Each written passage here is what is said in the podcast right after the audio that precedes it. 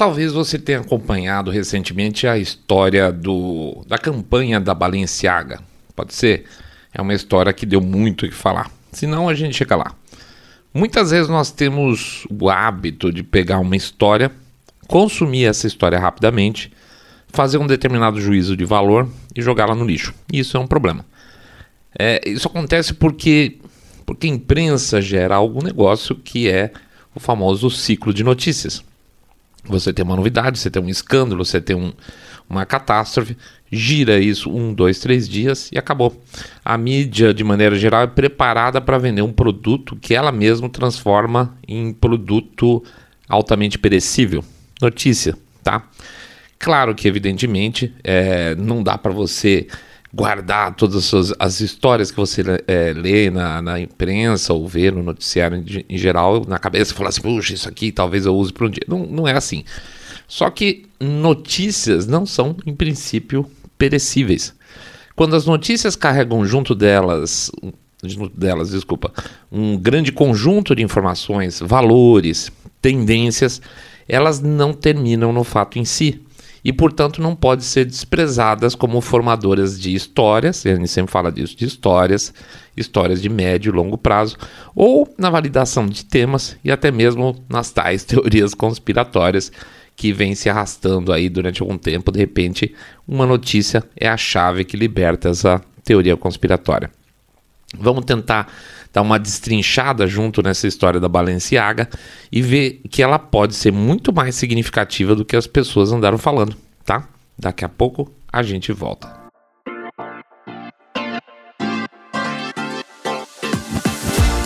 Saindo da bolha. Menos notícia, mais informação para você.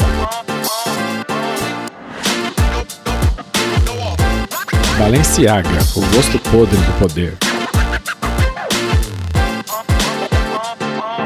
Bem-vindos ao Saindo da Bolha, esse é o nosso episódio 205 e hoje a gente vai falar sobre o escândalo da Balenciaga e sua campanha publicitária, as suas campanhas.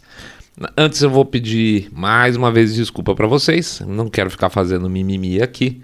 É, pedir desculpa de novo pelo espaçamento dos programas. Quando vocês acompanharam toda aquela situação anterior, teve o, o falecimento do meu pai, etc e tal. E assim que parecia que as coisas começaram a ficar em ordem, agora nós estamos com problema de saúde na família do Mr. Way. E como ele foi um cara que apoiou totalmente aqui o seu saindo da bolha durante o meu período todo lá atrás, eu não posso deixar o cara na mão. Então nós estamos ajudando aí cuidar dos pais deles, tá? Então peço desculpas, a gente está fazendo o possível aí para conseguir pelo menos ficar presente no Twitter com vocês, e mas nós vamos uma hora acertar essa porra, diabo. Não vamos sim. Pode deixar que não há mal que sempre dure nem bem que nunca se acabe, é o que se diz, né? Então a gente tá partindo da premissa que daqui a pouco vai estar tá tudo bem e a gente entra no ritmo de novo. Uma das possibilidades, inclusive, que a gente está analisando para não ficar com tanto buraco no meio é, entre um episódio e outro é temporariamente botar, revigorar aí o que a gente chamava de 200 ou de 300, que são mini programas no meio. Pelo menos a gente tem giro durante a semana, porque tem tanta notícia que a gente acaba é, perdendo, histórias na verdade, que a gente acaba perdendo no meio do caminho, que é uma judiação. Né? Nós estamos jogando material fora e é muito triste isso. Mas vamos acertar então. Mas vamos lá, antes de mais nada, então vamos pedir para vocês entrarem no nosso site www.saindabolha.com e clicar no botão follow ou seguir a gente no Spotify, Podcast Addict e as demais plataformas de podcast. Pede também para seguir no YouTube, estou devendo um monte de resposta lá no YouTube. É, clique, é, clique no sininho, uh, um likezinho e um comentário para ajudar nas estatísticas nossas lá. Pede também para dar um share no episódio, se vocês gostarem, e fazer o famoso boca a boca sarado, onde vocês contam que vocês estão acompanhando o podcast Cabeça Direita Limpinho Supimpa, que detesta e abomina profundamente o politicamente correto. Pede também para, por favor, considerar uma doação no nosso Pix, tá? O, o, código do Pix fica aqui nas postagens nas redes sociais e no, no slidezinho lá do YouTube, né? Tem um QR, QR Code por lá, vocês não ficar, vão dar bronca em mim. E finalmente também tem, se quiser uh, dar um apoio a gente, tem lá o nosso Apoia-se, né? Onde vocês podem fazer, deixar programado uma doação mensal. O endereço do Apoia-se é apoia.se barra saindo da bolha. Tá bom? Fiz um monte de mimimi, lembrei de tudo que eu acho que eu tinha que lembrar. Vamos em frente. Vida que segue. Contextualizando.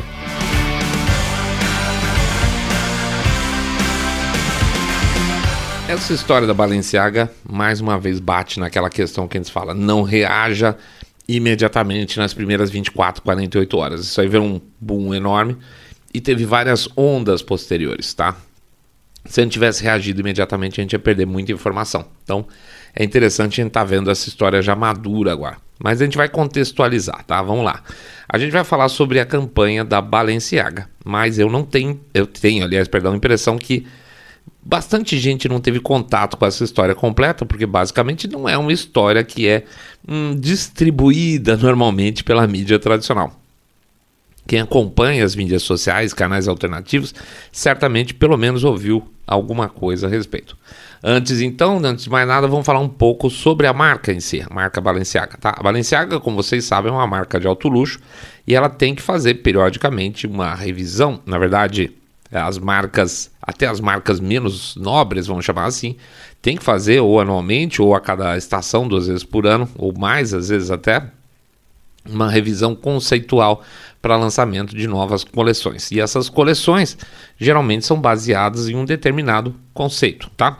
No universo atual, onde tudo é muito woke, tudo é muito modernex, tá? Muitas dessas coleções hoje tentam pegar carona nessa palhaçada woke e a Balenciaga não é diferente.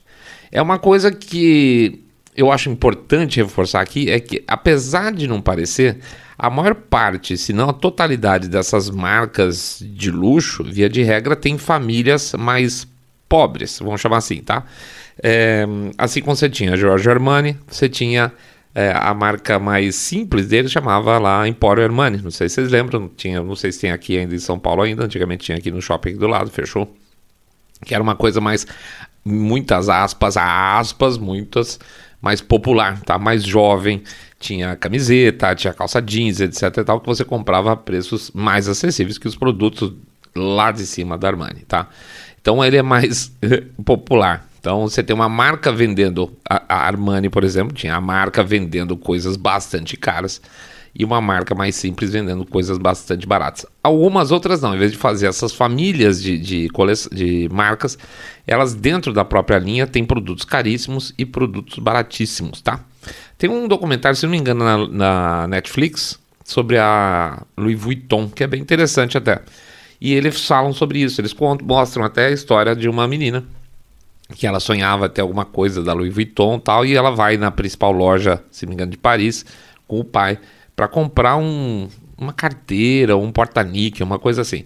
E eles mostram a tra a, o tratamento que se dá para essa menina que está comprando um produto barato, vamos chamar assim dentro da linha, o produto mais barato da linha deles, é o mesmo tratamento que se dá com, com vamos dizer assim, para, para uma pessoa que vai fazer uma compra maior para mostrar, dar entrada nesse consumidor dentro do consumo de luxo, tá? Obviamente, eles mostram também uma, uma milionária lá é, russa entrando, ela tem um. vai ficar num andar particular, é, os, os produtos vão na mão dela, vai é, modelo de se lá para ela. Lógico que a tratativa é diferente quando você está falando do topo da coisa. Mas de maneira geral, se você for comprar uma carteira ou se você for comprar uma bolsa muito cara ali na, no salão da loja, o tratamento basicamente busca se dar o mesmo. Mesma coisa se você for para um restaurante de luxo. Se você entrar no restaurante de luxo, o cara não quer saber lá muito se você está usando, pelo menos eu tive experiência assim, já fui na época de faculdade, eu estava tudo mulambo, tinha saído do meu estágio, passei a noite na faculdade e tal. Nossa, tava um horror, gente. Tava tudo torto, camiseta, devia estar tá com subaqueira.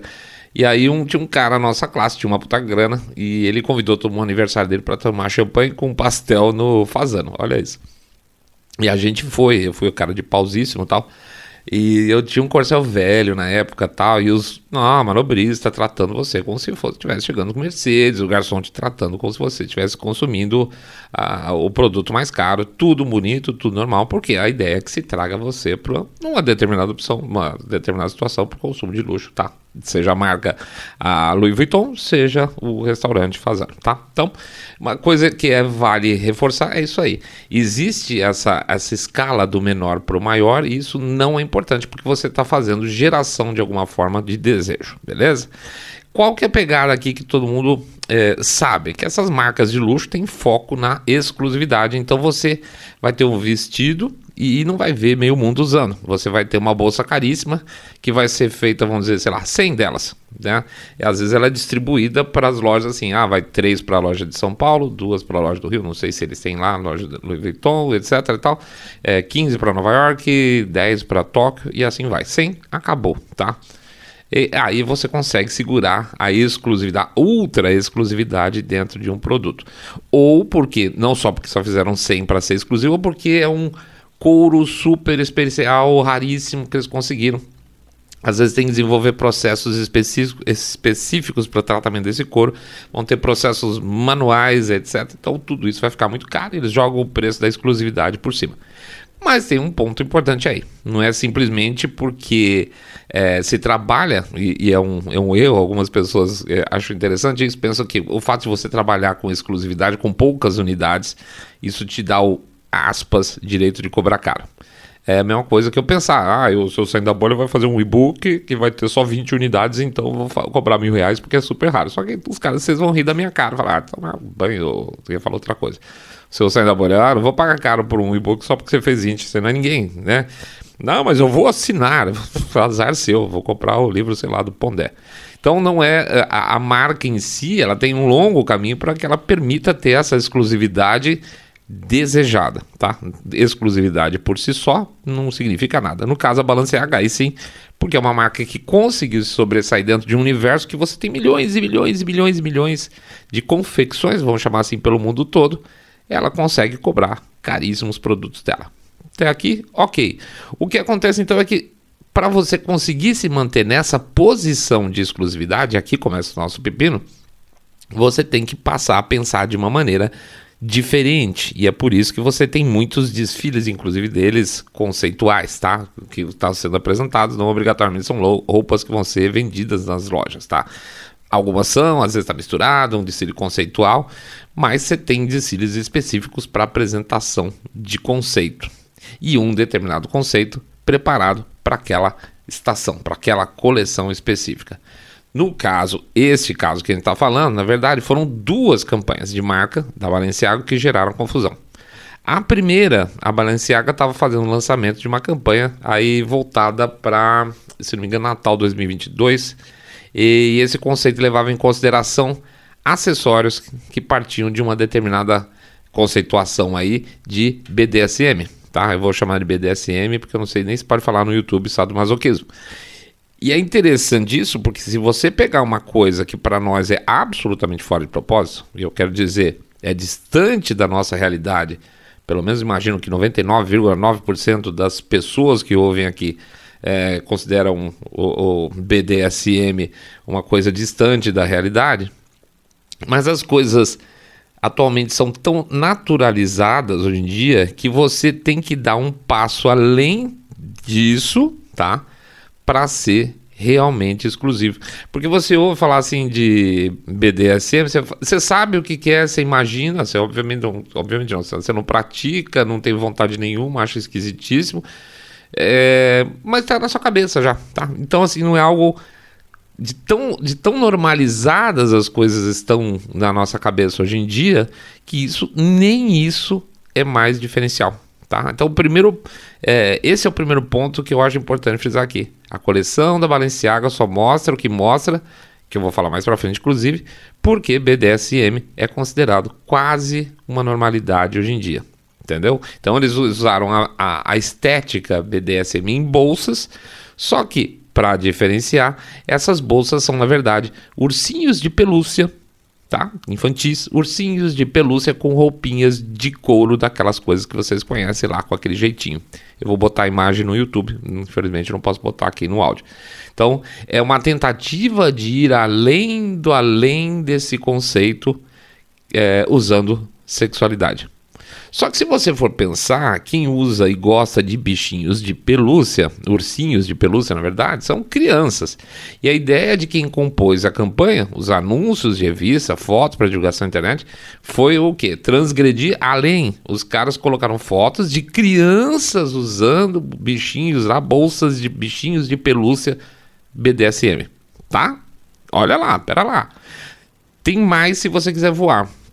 Eu me lembrei aqui da, de algumas aulas de semiótica na faculdade e quando eu vi uma das imagens dessa campanha, é, é, é tem um menininho, uma menininha, perdão, de pé, é, vai estar tá lá no YouTube. Ela está de pé, ela está no meio de um monte de objeto, está em cima do sofá, se não me engano. E ela está com as pernas afastadas, de pé e pernas afastadas, tá? Só que debaixo dela tem direcionado no meio dela tem um objeto cilíndrico, é um, sei lá, X, alguma coisa cilíndrica. Isso significa o que vocês estão imaginando? Sim, tá? Eu vou colocar no YouTube para quem quiser, entenda o que quiser. Então é uma criança de pé, de perna aberta e no meio dela, direcionado exatamente no meio dela, um objeto cilíndrico. É uma sugestão, sim, tá? Vou pular para a segunda campanha e já volto para essa, essa questão. A segunda campanha, agora mais recente, foi associada à Adidas. A Adidas tem uma parceria com a Balenciaga para uma linha de produtos da marca. Lembra que eu falei lá, grife, lembra a, a parte pobre da grife, né? É isso aí. Nessa campanha da Adidas, uma das imagens tinha uma bolsa da Adidas Balenciaga em um ambiente, vamos dizer, de trabalho. A bolsa em cima da mesa que era, vamos dizer, uma mesa de trabalho, estava coberto de documentos, só que até aqui nada demais. Só que quando, como os, os caras viram o conceito da marca lá atrás, com as crianças sendo usadas, etc., daquele jeito, eles foram olhar com mais cuidado essas fotos da Adidas. E dando um zoomzão lá no fundo, onde a bolsa está apoiada, eles perceberam que esses documentos que estavam debaixo da bolsa era um caso, um desses era um caso da Suprema Corte Americana tratando de pedofilia, tá? No pau, pau. Então, peraí. Quer dizer que o conceito da coleção Balenciaga basicamente era pedofilia nessas duas linhas. Sim, a resposta basicamente é isso mesmo. Bom, eu não preciso falar que é a essa altura que um monte de sinal amarelo a, acendeu na cabeça um monte de gente, inclusive nós, e o pessoal acabou indo fuçar mais fundo para ver mais coisas. E agora eu vou pedir para vocês colocarem o chapéu de alumínio forte aí e peço para vocês, para não desconfiar, façam um teste na sua casa depois. Em uma das imagens da campanha, um dos objetos distribuídos pelo cenário, tinha um monte de, objeto em volta dessas crianças, era um rolo de fita. Como se fosse um rolo daqueles fitas de fita policial, tipo amarelo e preto, sabe? De police line. O que eles perceberam, essas pessoas, é que ao invés de estar tá escrito nessa fita amarela que está enrolada, então dá para ler só uma parte do nome, é, do que está escrito, né? Porque está enrolado. É, ao invés de estar tá escrito o nome da marca, Balenciaga, aparece é, o nome da marca escrito errado. Tá? Estava escrito errado. Para quem já participou de campanha publicitária, principalmente campanha publicitária com, muito grana, com muita grana, e a gente já fez muita coisa dessa na nossa vida, a chance de você errar o nome da marca numa campanha da própria marca isso escapar. Ah, ups, escapou o nome da marca errada. Num, que, ainda que seja num próprio lá, num, num, num objeto de cena, é, o nome da marca errada, a chance é virtualmente nenhuma, tá? E como é que estava escrito o nome Balenciaga nessa fita? Estava escrito com dois As. Balenciaga. Balenciaga, tá? Alguma associação Balenciaga? Pois é. Eu vou dar uma linha e vocês conferem aí depois. Vocês vão entrar lá no Google Translator, tá? O Google Tradutor, coloca para traduzir a partir do latim para o português. Escreve lá, separando por sílabas, é, por palavras, como eu estou falando agora. Então, em vez de escrever tudo junto, Balenciaga, vocês vão escrever Baal, espaço, em si, espaço H. Baal, espaço em si, Baal. De cara vocês já veem o nome Baal, né? A tradução é Baal, é rei. Se você parar essas, essas sílabas, vamos dizer dessa forma, tá? De qualquer outra forma não funciona, mas Baal em si H dá isso aí. E todo mundo sabe aí que a, o Baal é o, um, um capetão, né? Então, é sem querer que aconteceu essa extrema coincidência de eles botarem o segundo A no nome deles para virar outro significado? Não dá para dizer que sim, não dá para afirmar que não. Então tá lá, duas campanhas juntas. Uma com cenas que sugerem pedofilia e culto a Baal a outra, né? mostrando documentos relacionados com o tema. Qual que é o objetivo disso? E o que, que aconteceu depois que a coisa veio ao público? Cronologia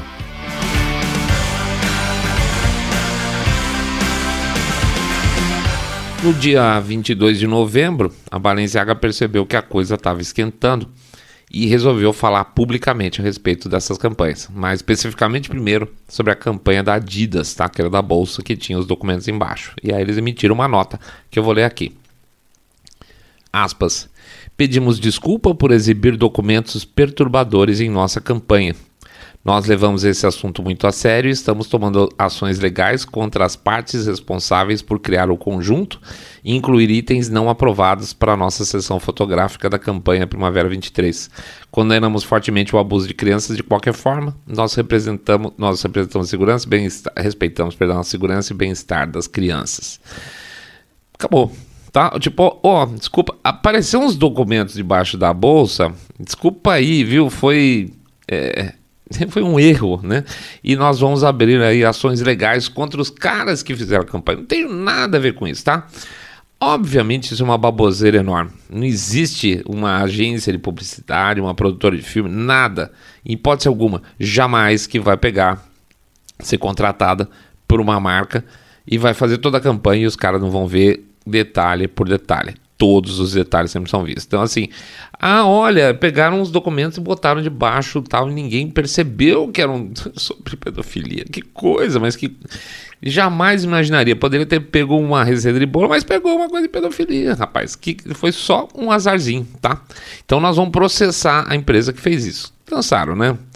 Aí isso foi no dia 22. No dia 28 de novembro, a Balenciaga avisou que iria então entrar um processo de 25 milhões contra a empresa que fez o trabalho de criação e o responsável pelo set, pela arrumação das coisas lá da fotografia. E queriam dizer que estavam super nervosinhos, estavam putinhos da vida por causa dessa bagunça que fizeram com a marca deles. Ora, meu Deus do céu, a gente nem imaginava. No mesmo dia, então, aparentemente eles entraram com o processo, tá? E em seguida emitiram um novo comunicado, que é uma porcaria, e eu vou ler trechos aqui para vocês, para vocês verem como não estão pedindo desculpa de nada. Quer ver? Aspas. Gostaríamos de abordar a controvérsia em torno das nossas campanhas de anúncio recente. Tá vendo que agora estão falando das duas campanhas, certo? Porque o pessoal viu um e o outro.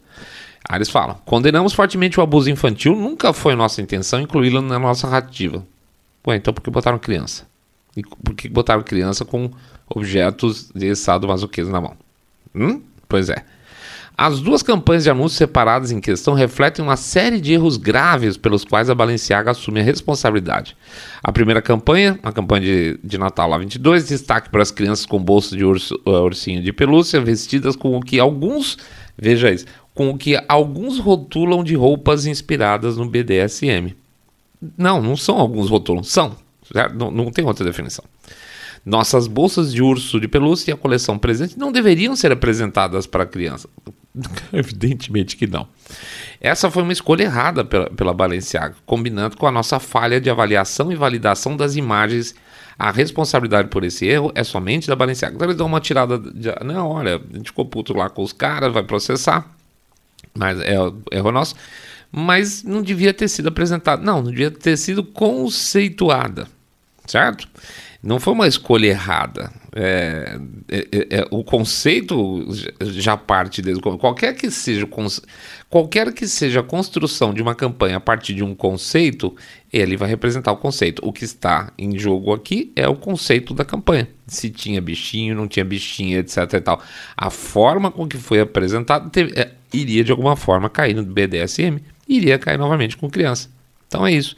A segunda campanha, segundo eles, continuando, separada para a primavera de 2023, que seria replicar um ambiente escritório comercial, inclui uma foto com uma página ao fundo da decisão do, do Supremo dos Estados Unidos, V. Williams de 2008, que confirma como ilegal e não protegida por liberdade de expressão a promoção de pornografia infantil. Todos os itens incluídos nessa filmagem foram fornecidos por terceiros que confirmaram por escrito que esses acessórios são documentos falsos de escritório.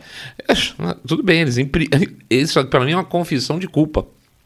Os caras escolheram, eles não pegaram um papel que tinha essa, essa causa legal da Suprema Corte, eles replicaram isso, botaram no papel e botaram de, exatamente debaixo da bolsa dos caras. Então foi criado propositadamente, tá? Eles continuam. Eles se tornaram papéis realmente legais, prova é, provavelmente vindos de uma filmagem de um drama de televisão. A inclusão desses documentos não aprovados Hum? Foi o resultado de negligência imprudente pela qual a Balenciaga abriu um processo legal. Assumimos total responsabilidade por nossa falta de supervisão e contra os documentos expostos do fundo e podemos ter, é, poderíamos ter feito diferente. Enquanto as investigações internas e externas estiverem em andamento, velha história, estamos tomando as seguintes ações. Quer ver que piada? Primeiro, estamos revisando de perto nossa organização e formas coletivas de trabalho. Aparentemente funcionou tudo perfeitamente, né? Onde que, em qualquer lugar, se essa campanha não fosse sobre exatamente o que foi, evidentemente alguém teria percebido que tinha uma, um menor de idade usando alguma coisa relacionada com sadomasoquismo. Será que ninguém percebeu? Então não tem nenhum problema, certamente nenhum tem um problema na organização deles, na forma coletiva de trabalho. Outro ponto, estamos reforçando as estruturas de nossos processos criativos e etapas de validação. Está falando basicamente, queremos garantir que nossos controles marquem uma mudança e evitem que isso aconteça novamente. Não disse nada. Estamos desenvolvendo associação com organizações especializadas na proteção infantil que busquem acabar com o abuso e exploração infantil. Isso não quer dizer nada, simplesmente eles estão tentando passar um paninho neles mesmos. Queremos aprender com nossos erros, é bom, e identificar como podemos, podemos contribuir com a causa, né? Para acabar com o abuso infantil. Isso continua não justificando coisa alguma. A Balenciaga reitera seus sinceras desculpas pela ofensa que causamos e apresenta suas desculpas aos talentos e parceiros. Veja, quando eles pedem desculpa às ofensas que eles causaram, eles, tão, eles simplesmente você está fazendo uma transferência de culpa, tá? Isso é, eu peço desculpa pela ofensa que eu causo. Pode significar mil coisas. Pode falar, pode significar assim. Eu sei que você é caretão, então desculpa que eu te ofendi, tá? Mas não é isso que você espera. Você não quer que a pessoa peça desculpa pela ofensa que você causou. Você quer que a pessoa peça desculpa pela ação criminosa que eles tiveram na hora que eles fotografaram o menor de idade com coisa de sadomasoquismo, tá? Então, quando você fala, pode ler sempre isso. Peço desculpa pela ofensa, na verdade você está dizendo para a pessoa, você é um babaca. E eu te peço desculpa por isso, tá? Mas a coisa de novo não colou. Então, no dia 2 de dezembro, foi a vez do designer-chefe da Balenciaga vir para pedir desculpa. Tá? Foi lá para público, fez também uma notinha, tudo no Instagram, uma outra porcaria. Eu vou, eu vou ler para vocês o trechinho. Quero me é, desculpar pessoalmente pelo erro artístico. Erro artístico na escolha do conceito para a campanha e assumo minha responsabilidade não era apropriado ter crianças promovendo objetos que não tinham nada a ver com elas. Reparou que, de novo, eles não estão pedindo desculpa exatamente sobre o que eles fizeram e estão chamando isso aqui de um erro artístico? Por mais, ah, eles continuam. Por mais que às vezes eu queira provocar um pensamento através do meu trabalho, eu nunca teria intenção de fazer isso com um assunto tão terrível como o abuso infantil que eu condeno. Ponto. Não, não é ponto. Quando o cara termina com ponto, e não obrigatoriamente não está encerrando o assunto. Ele continua. Preciso aprender com isso, ouvir e me envolver com organizações de proteção às crianças para saber como posso contribuir e ajudar nesse assunto terrível. O primeiro ponto é não promover, né? Não precisa fazer nenhum curso para isso. Não promova.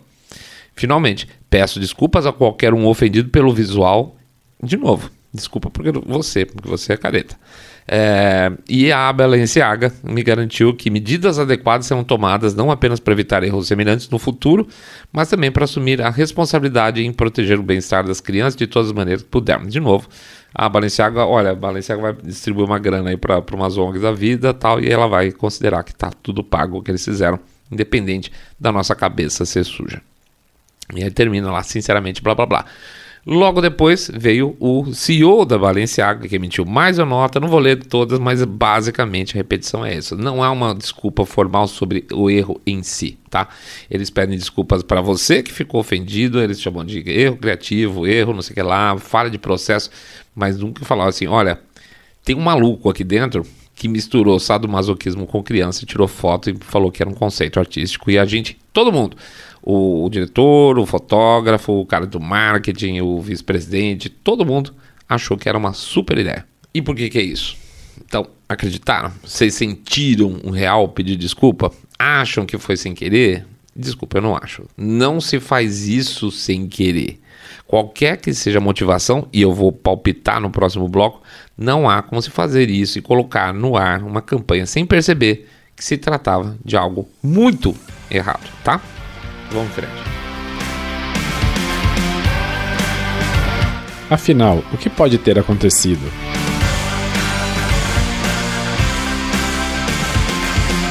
Bom, Fora da Balenciaga, vários analistas começaram a abordar essa questão e, como vocês podem imaginar, uma parte deles considerou que tudo isso é barulho de conspiracionista, gente. Ah, esse pessoal é conspirador pra caramba. Sim, é a mesma situação no caso dos Twitter Files, que a gente vai falar mais pra frente, na questão de pedofilia, de pornografia infantil, tá?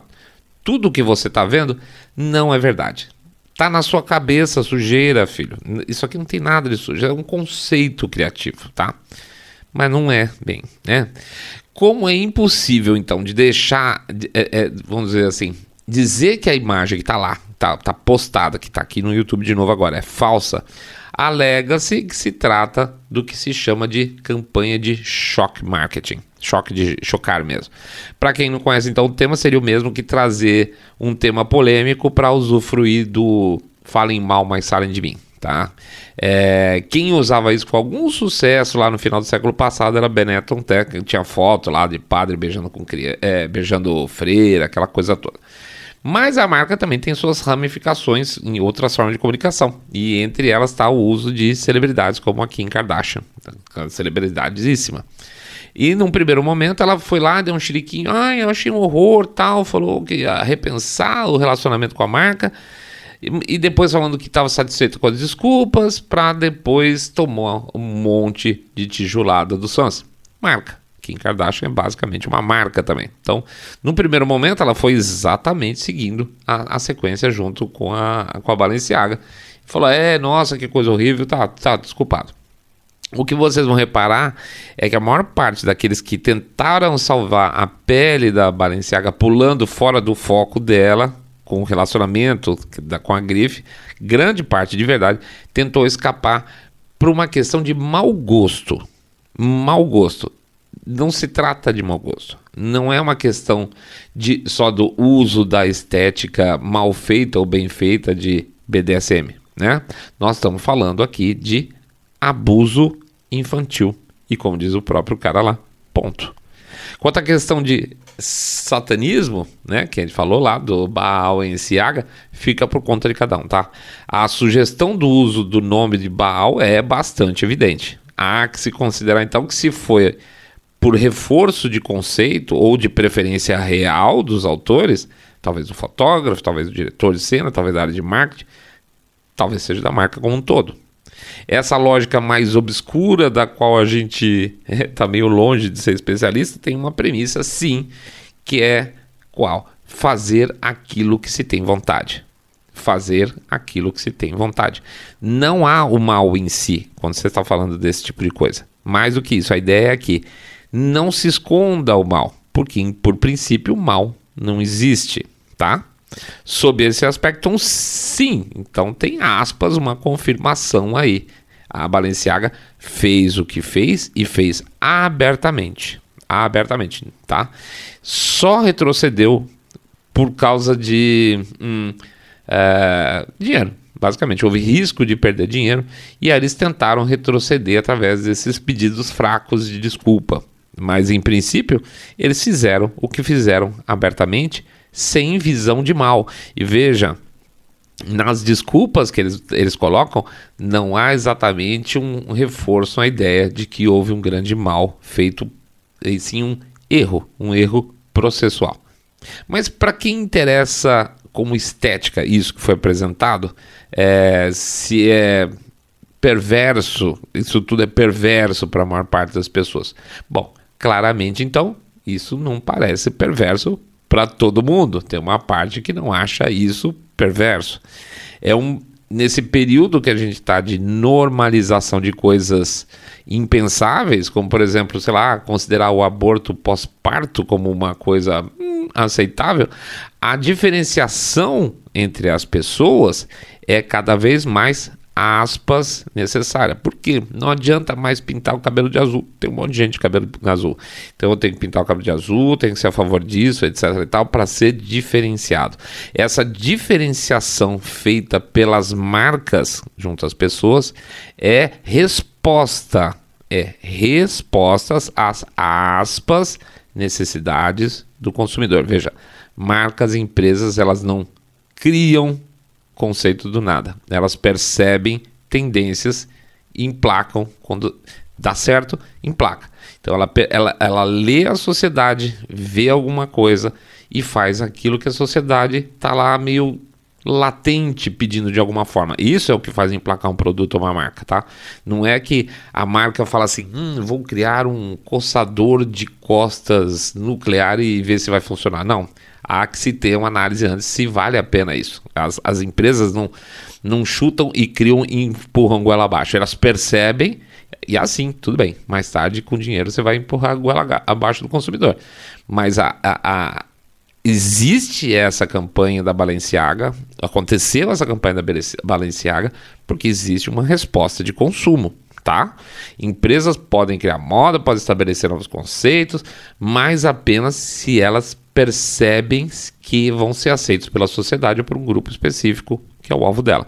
A campanha da Balenciaga não saiu da cartola de ninguém simplesmente, tá? Mas de uma provável percepção positiva de um público-alvo dela, que não sou eu, não é você. A não ser que você seja bilionário, e nesse caso eu peço um Pix reforçado de Natal, tá bom?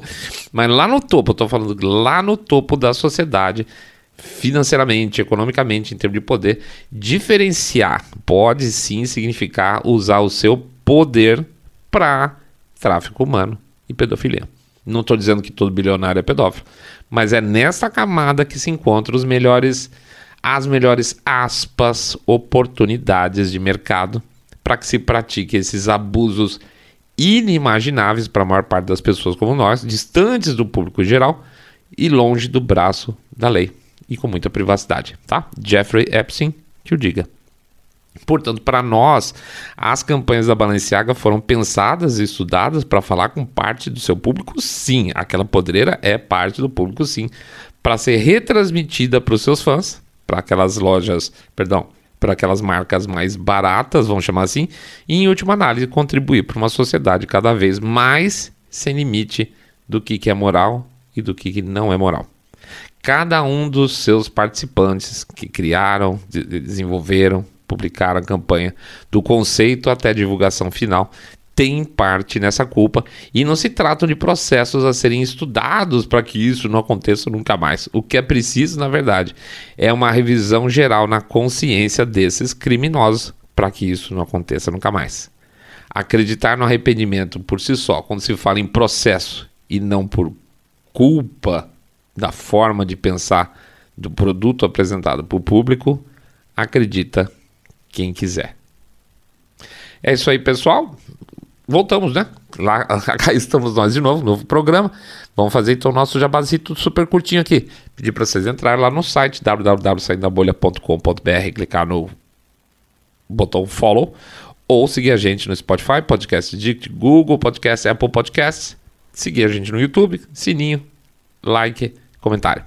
Pede também para fazer o share do episódio e o boca a boca sarado, contando que vocês estão acompanhando o podcast Cabeça Direita Limpinho Supimpa, que detesta, abomina o politicamente correto e gente de cabeça podre. Finalmente, vamos pedir para vocês, se for possível, contribuir com a gente com o famoso Pix 1, 2, 5, 10, 10 milhões de reais, pingado não é seco, ou um real por episódio, porque um real por episódio ajuda pra caramba.